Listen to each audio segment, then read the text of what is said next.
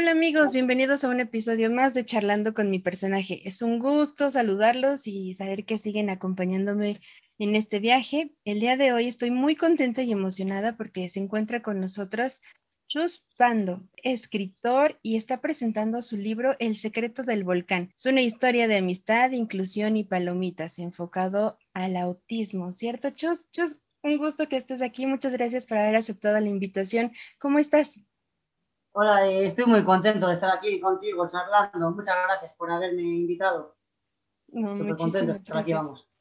Qué bueno, muchas, muchas gracias. Para mí es un placer que estés aquí. Me encanta el tema. Tuve la oportunidad de conocer tu libro. Eh, magnífico. Qué, qué, manera de conectar y sobre todo también de acercar a los niños a la lectura. No sé si nos podrías platicar un poquito. Vamos a conocerte. ¿Cómo fue que comenzaste a escribir? ¿Cómo te interesaste por la escritura? Vale, eh, a mí leer y escribir eh, me ha gustado desde siempre, desde que era bien pequeñito. Yo creo que tendría siete años o así, iría a segundo de primaria, seis o siete años, y yo era como el típico niño pesado que estaba haciendo matemáticas y me levantaba dando la maestra, ¿y cuándo nos mandas a escribir un cuento? Y me volví a levantar, ¿y cuándo nos mandas a escribir un cuento? ¿Y cuándo nos mandas a escribir un cuento? Y luego, pues cuando estaba en mi casa, pues los escribía también, ¿sabes? Entonces, desde desde, desde muy pronto, desde, yo creo que casi desde que aprendí a leer, vamos. Ok, perfecto. No, entonces desde chiquito estuvo esa, esa pasión por, por lo que es la, lectura y la escritura. Ha sido un sueño siempre, la verdad. Sabes que a veces tienes un sueño y, y te desvías un poco y vuelves y te desvías un poco y vuelves y... Pero sí, es, es que siempre, vamos. Ok, qué bonito. Es algo muy especial comenzar desde una temprana edad a conectarse con lo que uno quiere hacer en un futuro, ¿no? Mm, yo era pequeñito y lo típico que de pequeñito siempre quería hacer mil cosas, ¿sabes? Pero eh, escritor era una de las cosas que siempre había querido, que siempre había querido hacer, vamos. Y lo alcanzaste y me da muchísimo gusto. ¿Nos podrías platicar cómo nació la curiosidad o las ganas de escribir este libro? Vale, eh, este en, en concreto eh, bueno, yo antes había escrito dos cuentos infantiles anteriormente, ¿vale? Eh, también es curioso porque muchas veces es como un poco como la capacidad de, como de tener igual un poco también como de, resiliencia, ¿sabes? De, aunque una cosa no te vaya tan bien como a ti te gustaría, pues seguir adelante con ello. Yo había escrito un primer cuento infantil que se llamaba La fábrica de monstruos, que no me publicaba nadie había escrito un segundo cuento infantil que se llamaba Desayunando Saltamontes, que me publicó una editorial, me publicaron online, pero vendimos tan poco que enseguida rompieron el contrato, bueno, un par de años, pero rompieron el contrato, el contrato, porque eso, porque había vendido menos de lo esperado. Después de eso, pues bueno, el primer libro que había escrito, de, el de La fábrica de monstruos, pues bueno, eh, un amigo me hizo una portada, mi mujer me lo maquetó y me hizo unas ilustraciones por dentro y ese le puse, le puse realmente en Amazon por un euro. Eh, de hecho, si la gente que nos escucha, si lo queréis leer, eso, la fábrica de monstruos, cuesta lo mismo. Aquí en España por lo menos un euro es lo que cuesta la hamburguesa barata del McDonald's, vamos, que, es casi el regalado. Y yo, por si los que nos escuchan lo quieren leer. Y de hecho, en México me han leído y, y creo que fue hacia diciembre con los niños de, de Quétaro, ¿te puedo sonar Quétaro?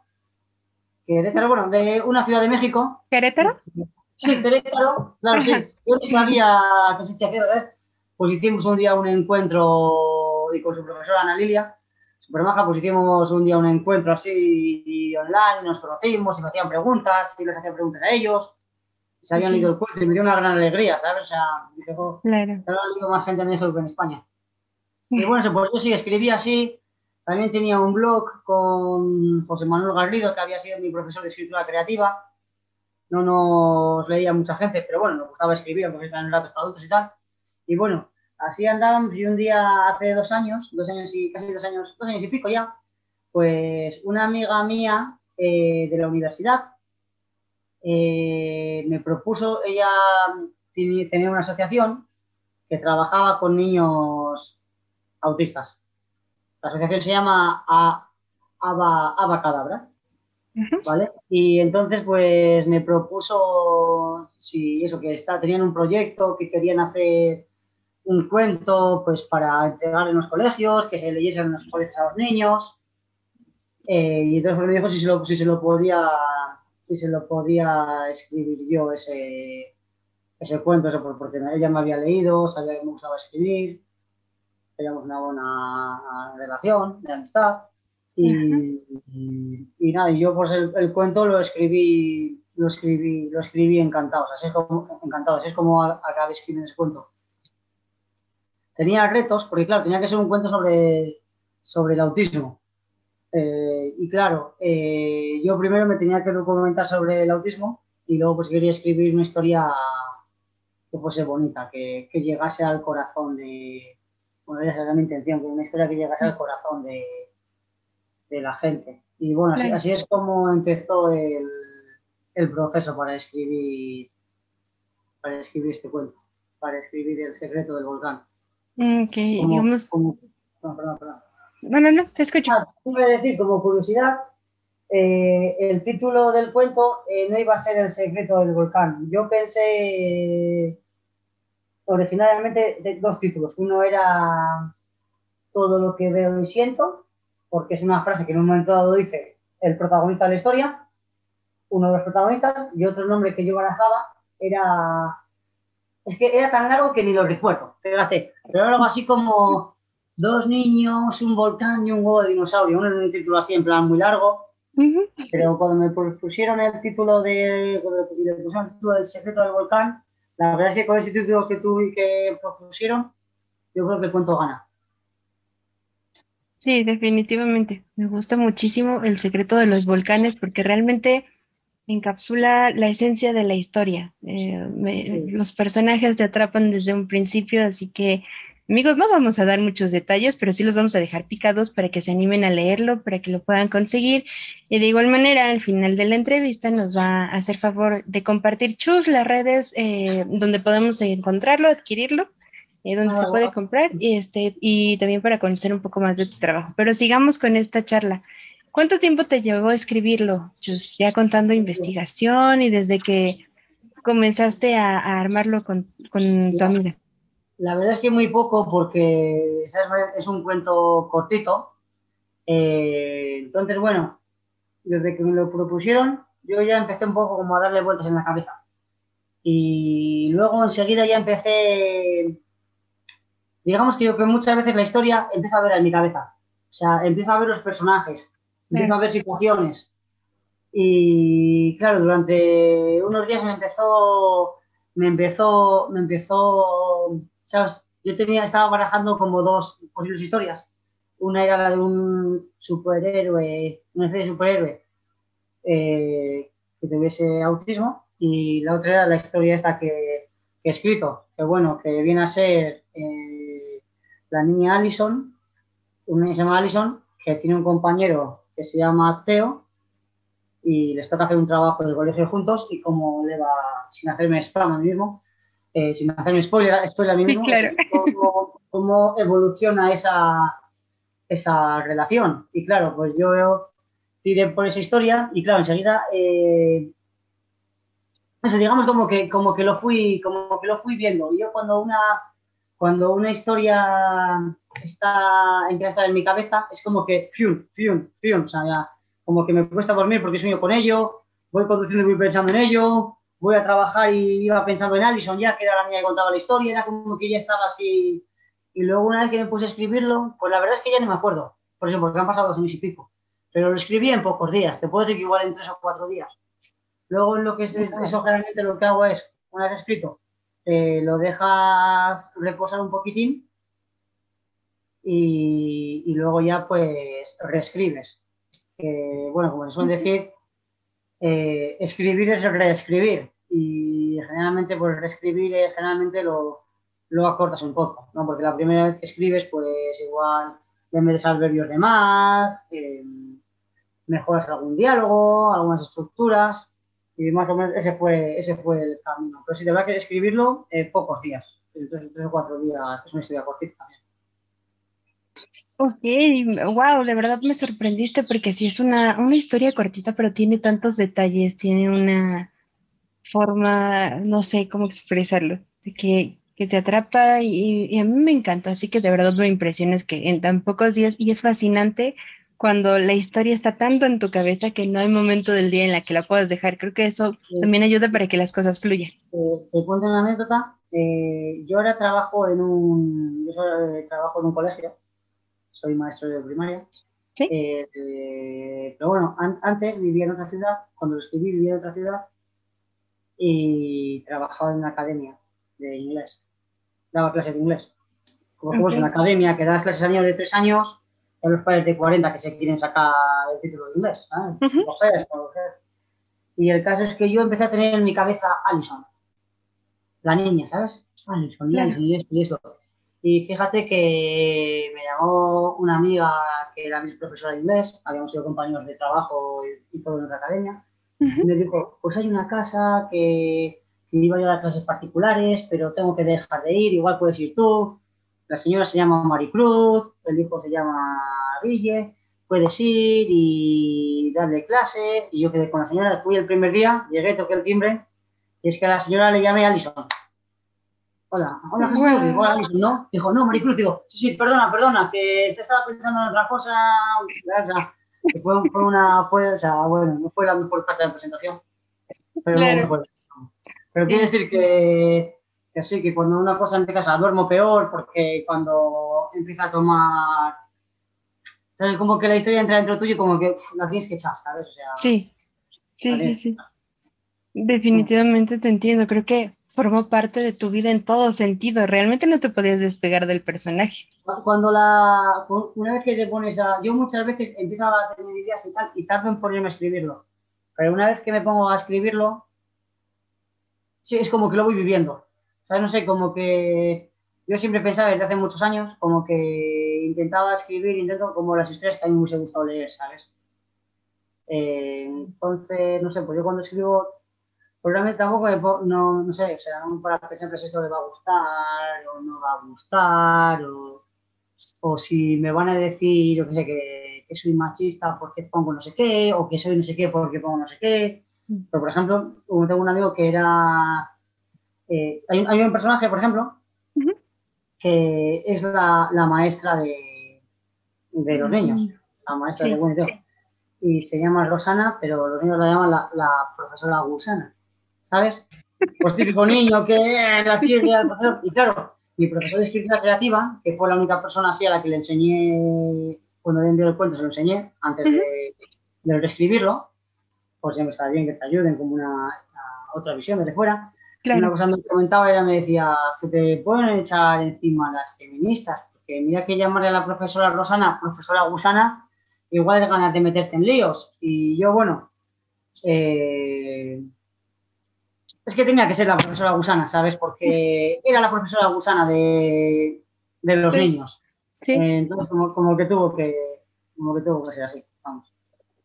Créeme que te entiendo, es una parte complicada de saber qué tipo de lenguaje o expresiones utilizar, pero en este sentido son, son niños, entonces es esa parte de, de, inocencia de poder identificar al profesor de alguna manera y están relacionando nombres, no tanto como desde el insulte, creo que las cosas fluyen, ¿no? Yo simplemente quería escribir un cuento que. El cuento que a mí me hubiese gustado leer. Y claro, ahora también pasa una cosa. Fíjate, yo tengo dos niñas pequeñas, ¿vale? De 3 y 5 años. Mm, Desde que tengo. A mí antes no nunca, nunca se me ocurrían personajes femeninos, de verdad. Ni de cuentos, ni de, ni de relatos para adultos, nunca se me ocurrían personajes femeninos. No sé, ¿No? sé igual, porque yo soy un chico, no me se pone en la piel de una chica, no es una cosa fácil. Claro. Eh, para una historia, quiero decir. O sea, sí, sí, sí. Y, claro, eh, desde que tengo las niñas, eh, sobre todo la que la mayoría con cinco años ha empezado a leer y le gusta, es como que ahora se me ocurren muchos personajes femeninos y sobre todo para cuentos infantiles y que sean niñas, porque como que ahora me sale intentar escribir inconscientemente el cuento que a mí me gusta, hubiese gustado leer de niño, pero también el que a mi hija le gustaría leer. O sea, no sé, como que sale inconsciente o innato. Te cambió ese chip. Yo creo que tiene mucho que ver y qué bonito que lo relaciones también con esos pequeñitos seres tan hermosos que son una influencia importante para tu vida. Eh, hace cinco años, el primer día que me enteré que mi mujer estaba embarazada, que fuimos al médico porque queríamos que tenía gastritis, y la gastritis ha cumplido cinco años, ¿sabes? Pues el primer día que, o sea, el día que me enteré que mi mujer estaba embarazada, me salió el gaminato al día siguiente empecé a reciclar. Yo antes no reciclaba nunca, o sea, no es por nada, no sé, o sea, ambos que hiciste el mal, pero no reciclaba, ¿sabes?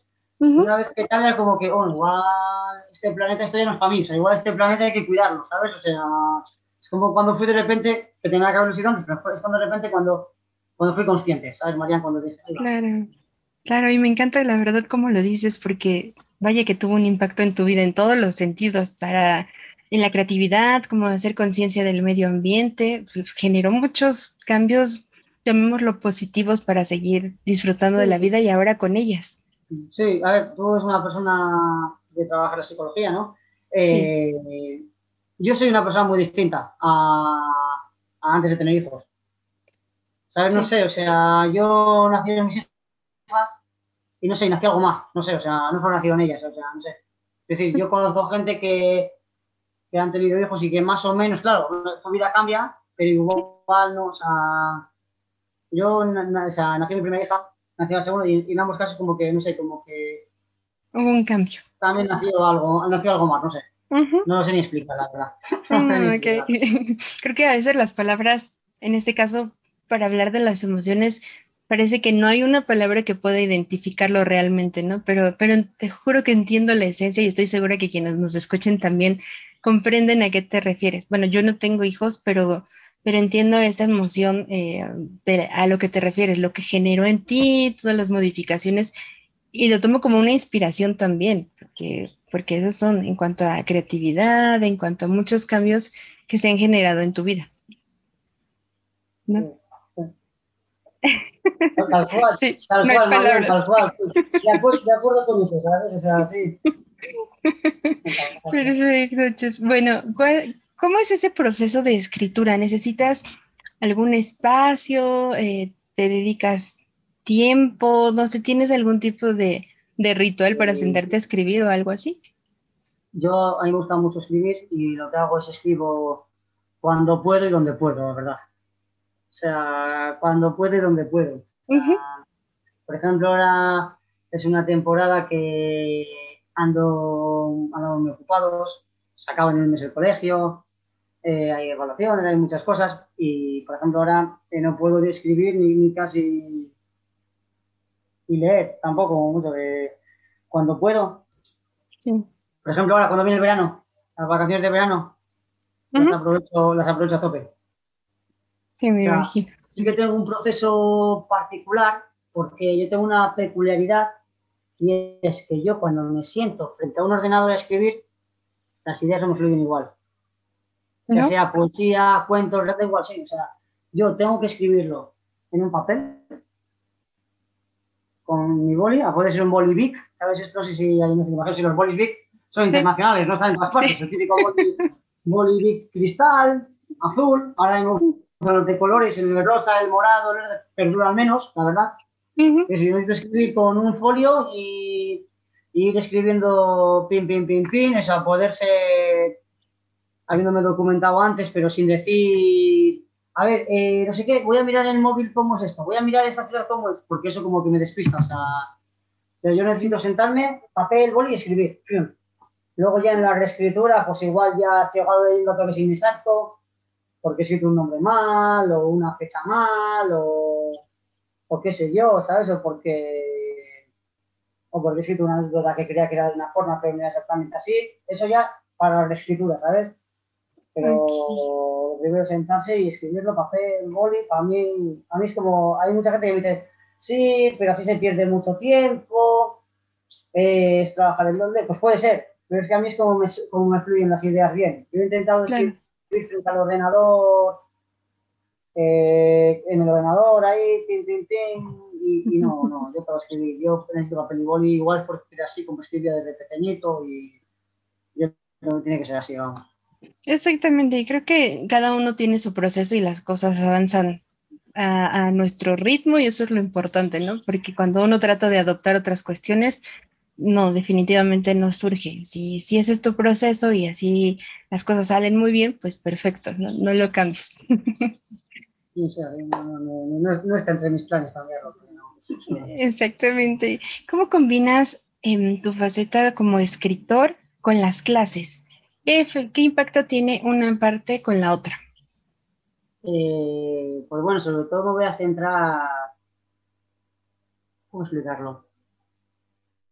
Vale, pues bueno, la, verdad es que a mí el haber trabajado con niños, eh, claro, me, me, ha ayudado. Yo las historias que he escrito, si no hubiese trabajado con niños estos últimos 10 años, seguramente no serían las mismas historias.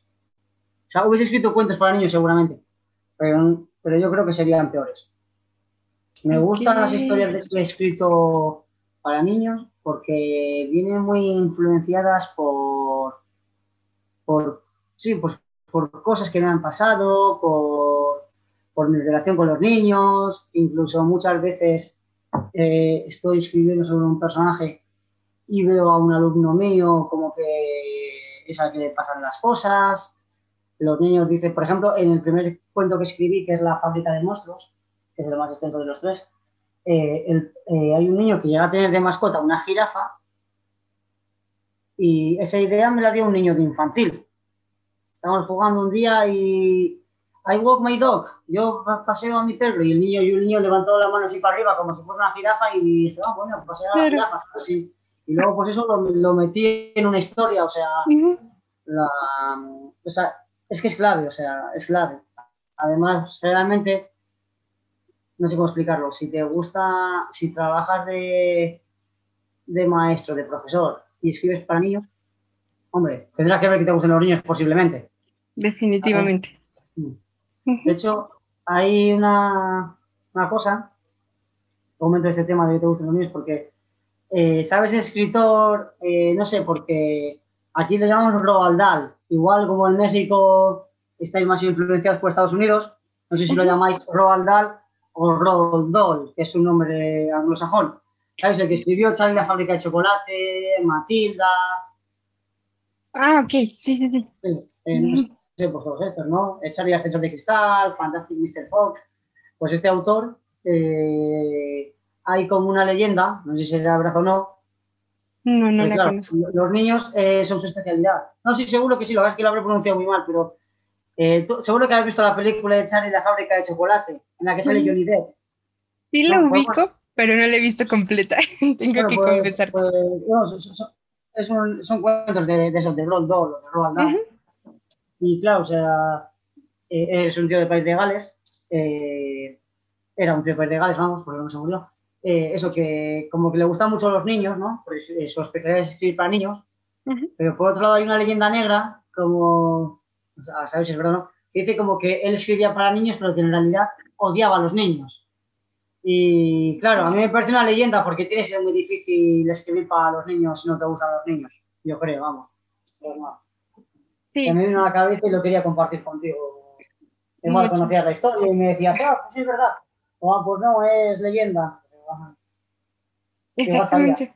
No, mejor que no, no lo conocía, pero tiene mucho sentido lo que dices para para escribir hacia un sector, aparte de conocerlo, pues debemos de sentir cierto gusto y, tiene un impacto, pues, que involucre cariño, ¿no? De, ahí sale el interés y que uno quiera investigar más y dedicarles de alguna manera algo. Me, encantó la anécdota con el niño que paseaba su jirafa, porque así uno también desarrolla las ideas y, y les dedicas de alguna manera lo que escribes, lo que creas. Y por ejemplo, este, este, este último cuento, el que hemos escrito, el que he escrito para este, o sea, El secreto del volcán, el que he escrito para esta asociación, para Abacadabra. Por cierto, dice a la gente que si les da por comprarlo, eh, eh, todo lo recaudado va para la asociación Abacadabra, ¿vale? Que, que, trabaja, trabaja con niños autistas, o sea que es por una, es por una buena, es por una por una buena causa. Una causa, qué hermoso. decir, eso, lo, sí, lo que venía a contar es que una cosa que me está dando mucha alegría es que muchas veces antiguos alumnos míos porque lo típico, pues que, que en Facebook te conocen, o sea, por Facebook, pues han enterado de que se acaba el cuento y así. Me mandan luego fotos las madres enseñándole a sus hijos con el cuento y tal. Y eso me da, me da mucha, me da mucha alegría, vamos. Claro. claro. Oh, Pero mañana, lo que más alegría me da, la verdad, te tengo que contar porque si no, por si no reviento, lo cuento siempre. Eh, mi hija mayor, la pequeña tiene tres años y no se entera mucho. Mi hija ah. mayor, cinco años, eh, nos pasamos el día juntos, ella viene a mi cole, eh, vamos al cole juntos, volvemos juntos, las tardes pues las pasamos juntos también, las semanas jugando mientras yo hago alguna cosa. pues claro, está orgullosísima del cuento, del cuento que, que he escrito, o sea, lo tiene aquí en casa en papel, a todo aquí viene se lo enseña. Y ella ha empezado, fíjate, a escribir sus propios cuentos. ¿De verdad? como, sí, de hecho hoy he estado con una amiga suya. ¿Te acuerdas de empezar eh, que te dije que había estado en, en casa? Pues he estado con una amiga suya que fue a su cumpleaños y le han regalado un cuento escrito por ella. Y claro, como el cuento de su padre es El secreto del volcán, todos sus cuentos es El secreto del cielo, El secreto de mi vida, el secreto de mi corazón. O sea, todos esos cuentos es el secreto de algo. Y a veces un folio, lo dobla, o se toca doblar yo para que le quede métrico, eh, incluso, dobla dos folios y, y, eso, y escribe historias con dibujos, pega pegatinas, un poco de purpurina. Y además hay veces que escribe frases muy bonitas. Esta mañana antes de entrar al cole había escrito una frase que no me acuerdo cómo era, pero que era súper bonita. Y digo, digo, Amelie, mi hija se llama Amelie, la mayor, digo, Amelie, tú como poeta dentro de unos años me vas a dejar a mí en nada. Y va y me dice, no te preocupes, papá, tú seguirás siendo mi poeta favorito. Y entonces, a mí se me cae, esa, es que mi corazón hace boom, ¿sabes? O sea, mi corazón, lo, tenía que, lo tenía que contar, sobre la alegría que me da que también ella como que juegue a, escribir su sus cuentos y el mismo, y, se pasa días, ¿eh? o, sea, o sea, muchos días, varios ratos sin hacerlos con el mismo, que no es que haga un cuento en, en 30 segundos y ya he acabado un garabato, o sea, le pone mucho mimo y uh hace muy bonito, vamos. O sea, ya tiene 5 años y ya me está superando. Qué, qué hermoso, te agradezco infinitamente que lo hayas compartido en este espacio porque bueno, tiene un, gran ejemplo, tiene de dónde tomar esa motivación e inspiración y estoy segura que en efecto en unos años con tu apoyo, con tu guía, vamos a tener una nueva escritora y a una edad muy temprana. A me encantaría conocer algo de lo que ha escrito o, de, sus, de sus creaciones. Yo dentro de unos años lo tienes aquí hablando contigo, ¿sabes? Me encantaría, te juro que me encantaría. Así que, por favor, dime que voy a tener la primicia de su primer libro. Ah, sí, claro, claro. No, pues, pues, fíjate que no sabía si mi madre se iba a poder eh, quedar con ellas. Con las niñas estaba a punto de decirle, mira, Meli, eh, voy a participar en un podcast, ¿quieres echarme una mano? ¿Quieres salir también? Pero al final se han ido con mi madre, que se puede quedar un ratillo con ellas y... Oh, no, no, no te preocupes, claro que sí. Y dime por favor que va a haber una próxima, porque a mí me encantaría que esta sea la primera participación de, de muchas, ¿sabes? Que para mí me encanta compartir este espacio. Cuantas veces quieras, de verdad, que cuando, cuando quieras. Vamos, pero bueno, yo estoy encantado de estar aquí charlando contigo, estoy muchísimo. Oh, muchísimas gracias, de verdad. Incluso si ella quiere platicarnos ya sobre sus creaciones, sobre cómo vive la lectura y la escritura contigo, para mí será un placer tenerlos aquí. Si quieres, probar un día. ¿Por qué no? Claro que sí. Sí, sí, sería, sería genial. Así que lo vamos a estar agendando, por favor. Amigos, ya saben que vamos a, a contar con la presencia de Chus y su pequeña Meli, ¿me dijiste? Ah, Amelie. Amelie, Pequeña Meli, una gran escritora en potencia, así que va a ser un placer esta charla, no se la pierdan próximamente, por favor. Me encanta.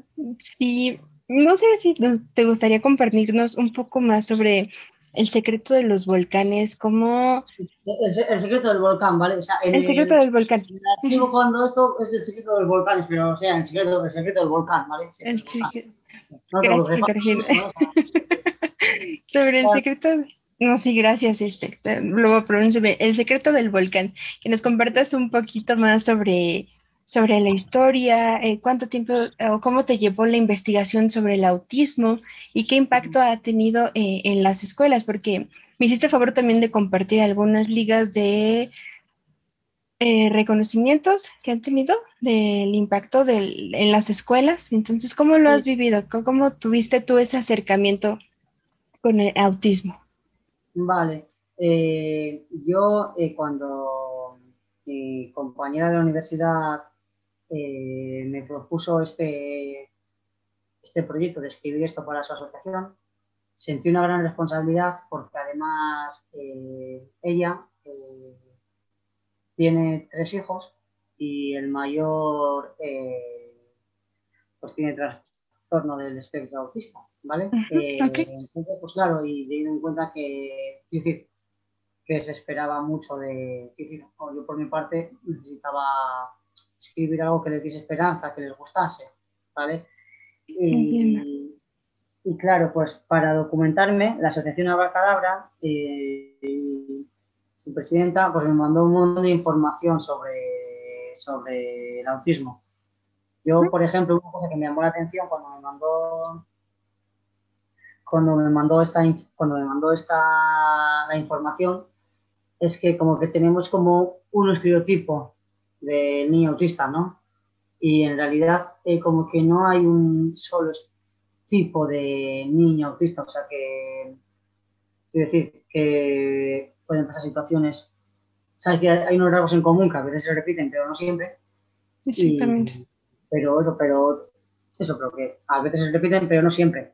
O sea que igual un autista puede tener unas características que no tenga que ver con con, con, pues, con, otros, ¿sabes? Y luego, por ejemplo, eh, una cosa de la que yo hablaba muchas veces con, con esta chica, eh, pues a de eso, de, mi trabajo de profesor, de, de, lo que me he formado también como docente, de, de su experiencia, de la mía. Una cosa que es muy interesante, eh, imagínate el y que, yo quería abordar cómo es eh, el juego con los iguales. O sea, la relación de un niño con otros niños. Porque justo esto no aparece en el libro. Eh, pero, por ejemplo, el recreo, que es el mejor momento, es el mejor momento del día para los niños. Porque yo digo, los niños en el cole sueñan con salir a educación física y con ir al recreo. ¿Sabes? O sea, por manualidades, sobre todo educación física y recreo. Sí, sí. Pero claro, pues igual para un niño que padece trastorno de espectro autista, eh, el momento en el que salen al patio, si por ejemplo hay bullying o se lo dejan apartado, pues el momento, el que es el mejor momento del día para los niños, igual para él no lo es, lo que es una, lo que es una lástima. Y bueno, también relacionado con esto, me gustaría comentar un poquito si te parece bien, un poco hablar un poquito de, la asociación Abacadabra, muy brevemente, vosotros estáis en México, o sea, no estáis en España, que es igual, quiero decir, pues igual, ah, pues mira, eh, más información, pero igual me pilla cerca y me pueden ayudar. Pero bueno, cosas claro, que... Claro, por favor. Eh, si queréis visitar la web de la asociación, que de verdad que tiene mucha información y merece la pena, es abacadabra.org, org, vamos, org.org. Y el objetivo de esta asociación es mejorar la calidad de vida de las personas con TEA, con trastorno del espectro autista. Y entonces hacen, actividad, hacen actividades eso, que ayudar al desarrollo de estas personas, ¿no? Apoyo en las escuelas, porque claro, un niño con TEA pues necesita un apoyo individualizado, ¿sabes? Pues para, para reforzar eh, lo que estudia en el aula y así. Eh, apoyo psicológico a las familias, porque claro, también los padres, pues, también, los padres lo dan todo por sus hijos, pero también sufren, también se enfrentan momentos duros, eh, integración en la comunidad, porque claro, una persona con TEA, pues igual cosas como coger un autobús puede ser complicado a veces, puede ser, un reto. Sí. Eh, y luego pues, también intervención extensiva con, con equipo profesional. Está relacionado también con la anterior. Entonces, bueno, pues quería quería comentarlo. Pero de verdad que merece la pena visitar abacadabra.org y ver las cosas que, las cosas que hacen. Claro que sí, para mí será un placer compartirlo, creo, no creo, estoy segura que es de vital importancia que estemos informados eh, para saber también cómo relacionarnos, pero sobre todo cómo generar empatía. Desde la empatía relacionarnos con todas las personas y a una temprana edad también. Entonces, en la publicación en Facebook, ya saben que yo les estoy compartiendo los enlaces que, que mis personajes invitados quieran compartir con nosotros y lo voy a integrar ahí también. Entonces, para que puedan tener acceso eh, directamente a la asociación, para que conozcan y sobre todo para que se informen. Es, es muy importante que estemos informados y, y sobre todo eh, eso, saber cómo, cómo relacionarnos, porque me encanta también cómo lo mencionas. Sí pueden tener ciertas características o generales, pero realmente como todo, todo lo vamos a, vivir de diferentes maneras, ¿no? Hay cosas y cuestiones diferentes, pero no hay como estar informados. Sí, y luego, por ejemplo, también muchas veces, quiero decir, a veces la ficción, muchas veces, pasa por ejemplo con, eh, a veces la, la, ficción eh, también puede confundir. Hay una serie americana que se llama The Good Doctor, no sé si te suena, que es la historia de un médico que tiene eh, Asperger. Sí, claro, de los creadores de House, ¿no? Eh, claro, eh, da, la sensación de que siempre que hay Asperger, hay un niño superdotado. Y no tiene por qué, o sea, no, eso no es así. Eh, ahí sí que recomiendo yo, hay un libro muy bonito de Mark Haddon que se llama el es para adultos, pero adulto, el curioso, el extraño incidente del perro a medianoche. Esa es una novelita corta que yo te recomiendo leer a ti y que recomiendo leer a, a todo el mundo, vamos. Porque es la historia contada de un niño que tiene Asperger y es como él cuenta su propia historia, como él explica por qué a veces se siente mal, cómo tiene unas fortalezas y otras debilidades, como muchas veces la gente se sorprende ante sus reacciones o, se ríen de sus reacciones o no saben entender sus reacciones. Y ese sí que es un libro que, que yo recomiendo que me parece que está súper guay. Ok. Muchas gracias por la recomendación. Te prometo que lo voy a buscar porque a mí me encanta leer. No, he recuperado ese estilo de, de leer como cuando estaba en la prepa, que lo terminaba en una semana, pero sigo siendo un amante de la lectura, así que voy a buscar. A veces es más difícil dedicarle mucho tiempo a la lectura. Hay muchas veces me pasa a mí también, ¿sabes? Que ojalá pudiese leer más, escribir más. Hay veces que se puede, no se puede. Exactamente. Bueno, al menos nos comprendemos. Creo que ahí es cuando entra la famosa frase, ¿no? Sentimos que le faltan horas al día. Ah, sí, tal cual, tal cual, sí, sí. Es que a mí una cosa sí también pasa, también me pasa cuando escribo pero sobre todo que cuando, cuando, leo. No, pues dos, también cuando escribo. Yo, por ejemplo, cuando me leo una novela, yo soy de novelas cortas. No me gustan los libros así muy tochos, muy largos, no me suelen gustar. Soy de ah. novelas cortas. A mí me gusta coger una novela corta y leérmela en un día, en dos días, en tres días. O sea, dedicándole muchas horas de esto que tienes la sensación de que te metes dentro de la historia. Yo no sé ni leer dos libros a la vez como hace gente, y tengo amigos que leen dos y hasta tres libros a la vez, yo no sé hacer eso. O sea, tengo que y, y, y me gusta cuando lo leo, dedicarle mucho tiempo y estar muy metido, o sea, como muy metido dentro de la historia. Yo, si cojo un libro y, lo leo, luego me paso tres días sin leerlo, me cuesta volver a cogerlo. Yo que como que lo vivo. Y para escribir, pues también me pasa que tengo que dedicarle tiempo y, del tirón, ¿sabes? O sea, si yo fuese por mí, me dedicaría 10 horas al día a leer y a escribir y no haría otra cosa, ¿sabes? Pero no, no se puede. Definitivamente, ya sea uno lo tiene que combinar con el resto de actividades y responsabilidades que tenemos, así que con que le dediquemos un poquito, no hombre, pero con ese poquito tiempo que, que tienes, lo que has logrado, lo que has escrito, mi respeto, o sea, ya me imagino que harías con más tiempo. Gracias.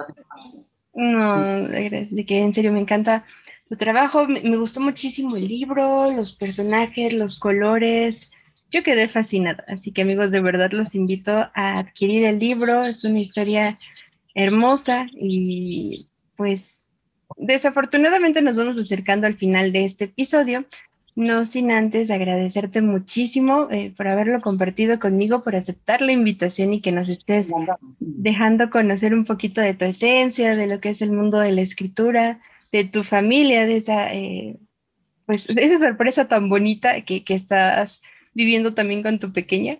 Eso, me encantó, en serio. Yo siempre hablo con mis hijas, al final no lo puedo evitar. Sí, sí. es que me paso el día con ellas, entonces al final... No, y son parte de tu mundo, ¿no? no uno va a hablar siempre de aquello que, que nos hace felices y se nota. O sea, ya sé que no, los, no nos están viendo amigos, pero me fascina. Yo siempre se los he dicho, cuando hay esa combinación entre lo que están platicando y lo que están diciendo, sus rostros, eh, no sé, todo me, me, me, encanta cómo conecta. Así que, y qué bonito que lo estén compartiendo. es algo muy bello y sé que van a lograr grandes cosas. En un futuro hasta pueden escribir juntos, ¿no? Ojalá sí. lo, hemos hablado, ¿eh? Que algún día, algún día vamos a hacer un libro, un libro juntos. Lo, lo hemos hablado, ¿eh? a ver, luego que no cambien, porque sabes que muchas veces los niños con el tiempo pues cambian mucho y eso, ¿sabes? O sea, le digo, ojalá no crecieses. Y me dice, no te preocupes, voy a pedirle una estrella a ser pequeña. Y, oh. que no te nunca, digo, más bien. Gracias, cariño, gracias. sí, qué bonito. Pues esperamos que mantenga ese gusto por la escritura, que algo me dice que sí, ¿no? Entonces, ah, ojalá, ojalá que sí. y que sigan disfrutándolo.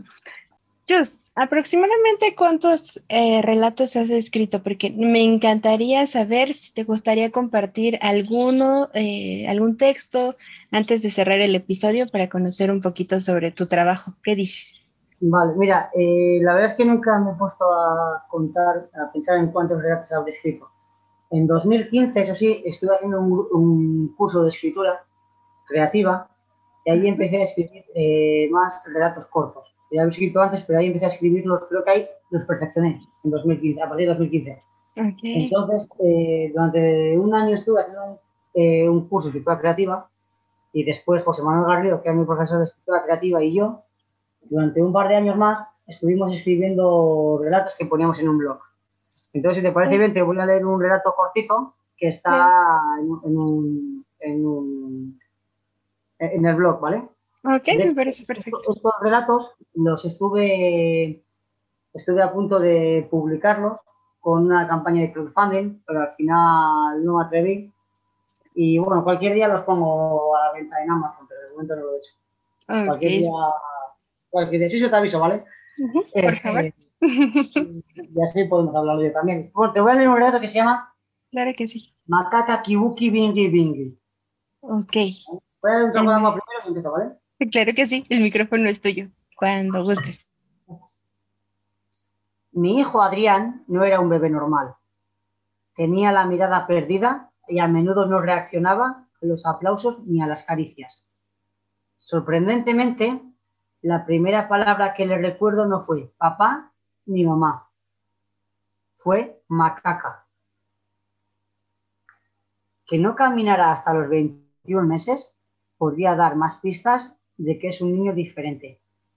Su siguiente palabra fue kibuki y yo me acordé de los bosques kauris neozelandeses. Días después me miró con los ojos muy abiertos y dijo, Bingi, Bingi. No volvió a hablar en años. Adrián creció, las visitas al psiquiatra infantil se intensificaron. La semana pasada fuimos de picnic a Fuentes Blancas. Junto al río encontramos una bicicleta abandonada. Adrián, bájate de ahí. No me hizo ni caso. He dicho que te bajes.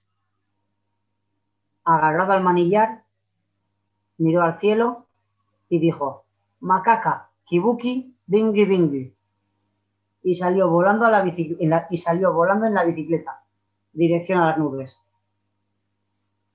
Y nada, y ese era el relato. Ok, wow.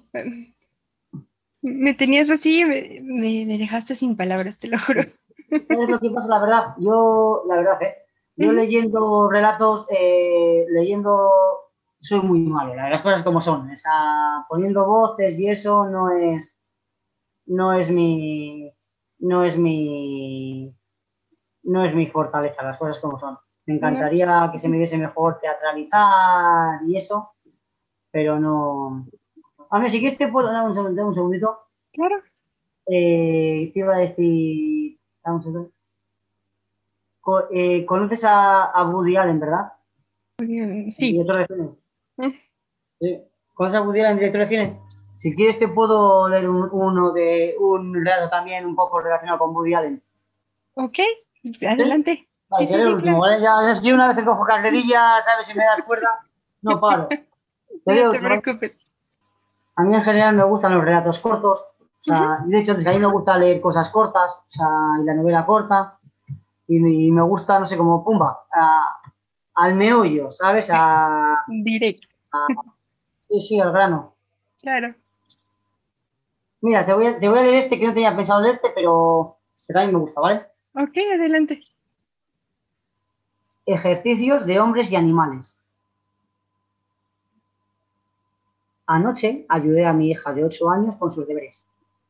En uno de los ejercicios de lengua castellana tenía que comparar grupos de personas con especies de animales. Asoció a los atletas con cigüeñas, porque tienen las piernas largas y corren deprisa de la misma manera que estas aves huyen aterradas cuando oyen los disparos de un cazador. Asoció a los profesores con gorilas, porque a veces gritan, se ponen nerviosos o hasta se dan golpes en el pecho. En un acto de ingenio que me hizo sentir especialmente orgulloso, asoció a los reclusos con peces porque están dentro de una pecera por la que pasean, pero de la que nunca pueden salir.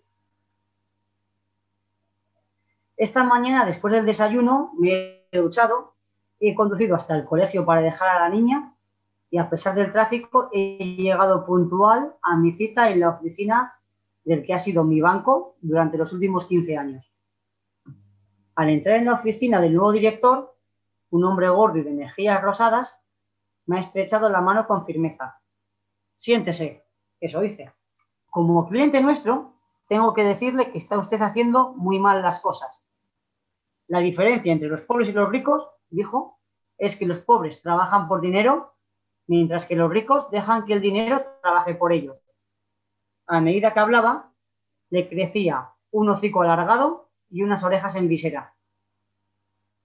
Tenemos un producto financiero para los clientes importantes como usted. Bajo las mangas de su, las mangas de su inmaculado traje negro, ahora unas pezuñas intentaban sostener unos papeles grapados. Continúa hablando. El producto, el producto en cuestión tiene un riesgo moderado, pero está haciendo que algunas personas ganen mucho dinero. Se puso a cuatro patas. Oink, oink, oink. ¿Sabes lo que pasa? Que, Marian, que yo, leo fatal. O sea, yo leo, yo leo los relatos, yo los teatralizo, los leo súper mal. En ese caso, quise escribir la historia de, eso, pues de un hombre que, pues como es la gente muchas veces que vamos al banco, tenemos dinero de muchos años, eh, tenemos y las nóminas, nos pensamos que los del banco son nuestros amigos. Entonces es la historia de un hombre que el director del banco le está adulando, pero lo que está haciendo es intentar que meta su dinero en un depósito que sabe que lo va a perder.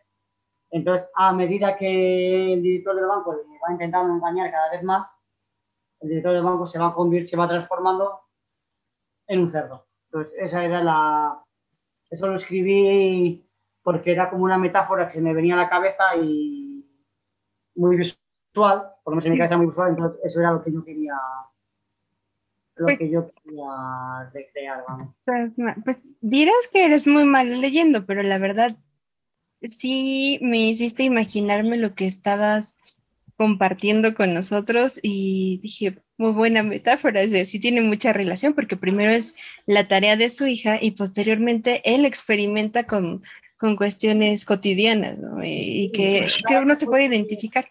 ¿Cómo? Pensaba que fuese un relato como redondito, que se suele decir, ¿no? Que es cuando el final tiene que ver con el, con el, principio. Sí, me encantó. Y, y sobre todo, en lo personal, creo que me gustan mucho los relatos o las historias en las que todos nos podemos identificar de alguna manera, ¿no? Todos hemos tenido un momento en el que digo, sí, sí, yo también lo he vivido. Todo, el mundo se encuentra alguna clase de cerdo en algún momento, ¿sabes? O sea, sí. sí, definitivamente. Qué bueno que lo compartiste. Pues ya sé que no estaba en los planes, pero me agrada mucho haberlo escuchado. No, muchísimas gracias, Chus. Pues, Chus, nos acercamos ahora sí ya al cierre de este episodio, no sin recordarte que para mí será un placer tenerte de nuevo en este eh, podcast, que estemos charlando de muchos temas, de que hay, hay, relatos que para mí y para las personas que nos escuchen será un placer eh, que, lo compartas con nosotros. Y no sé si nos puedes compartir tus redes sociales, aparte de la de Abracadabra, la asociación que vamos a estar poniendo en el enlace, pero también tus redes, cómo contactarte y sobre todo cómo poder adquirir el libro, por favor. Vale, eh, ahora te envío para que lo puedas, eh, te envío el link para que lo puedas compartir. Vale, gracias. Luego, si me queréis buscar tanto en tanto en Facebook como en Twitter, yo me llamo Chuspando. Chuspando. Chuspando. Pando. P-A-N-D-O. Pando, sí, pues si busquéis en Facebook o en Twitter, pues, pues así. Es que aquí no sé, yo sé que en México la gente no se llama Jesús. A los Jesús los llaman Chus. Entonces, yo en mi día a día la gente me suele llamar Jesús. Sí que tengo amigos que me llaman Chus, pero Chuspando es un poco como también como el personaje que yo me he creado para para cuando jugueteo con la literatura, vamos. Porque llamarlo carrera literaria me parece exagerado, me parece fliparse, pero bueno, para, cuando juego con la literatura es un poco el personaje que yo me he creado, que es un escritor que escribe y se llama Chuspando. Entonces, si ponéis Chuspando. De hecho, yo tengo redes sociales porque si no tienes redes sociales es imposible que te lean. O sea, si no tuviese redes sociales, es que solo me leería mi madre. ¿Sabes? O sea, entonces por eso tengo. De hecho, yo me hice Twitter en su día pensando en promocionar mi primer cuento infantil y me, me hice Facebook en su día también pensando en promocionar mi cuento infantil también. Sí. Y cualquier día me haré Instagram, pero sin presionarme, ¿sabes? Poquito a poco. Ya con TikTok no me veo, ¿sabes? Ya. Eso sí.